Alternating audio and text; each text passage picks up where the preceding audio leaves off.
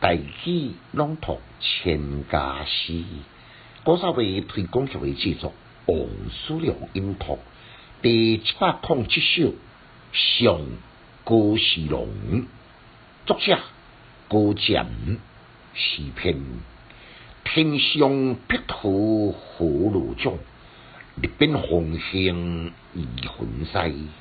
芙蓉生在秋江上，不向春风晚离开。感慨，作者是即个湖北的人士，也是满堂的诗人。伊个性非常的刚雅，忠祥气节，所以诗体气势雄伟，高万万海。当代科技呢，即使要来考证。必定在地形向达官贵人平现诗文，请因来推荐。那是无呢？想要落书是比顶天为难。形成真侪诗书呢，也喷扫文路，源源富贵风气。这首是作者因为不孝喷贵，名落孙山，得将不平之名呢，做成一首诗。来称赏我于素不相识，但是清早就仰慕英明的高士龙来评价。这个诗一个开始呢，都用天顶的碧图，日边的红杏，敢若亲像呢极地数数一定用文心计百倍，春风得意，渐庭时音。前两句的诗句呢，非常的富丽，对中也真完整，将需要用文的诗意和盘来读出。第三句的秋江芙蓉，显然是作者自笔，碧图、红杏、芙蓉，拢是真出名的花。杨过呢，有高高伫天顶入边，有地势真低江边来做一个比较。这种的现书呢，就相差真大咯。这种的比如也解读贵贱之不同，以为是地势之所言。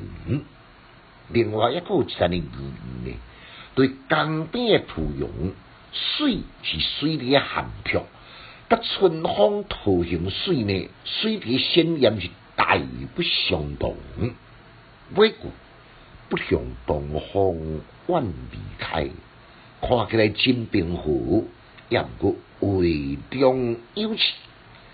表面只干怪讲芙蓉心着所在，未当收回春风的光顾，难必甲碧图红杏来经验。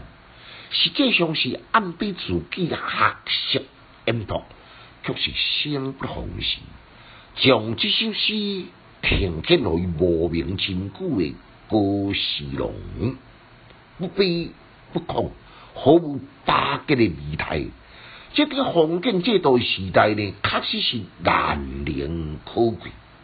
尤其特别一提呢，是诗经一字之别相差足大。每句呢，伊用未开，毋是用不开，是芙蓉花开呢。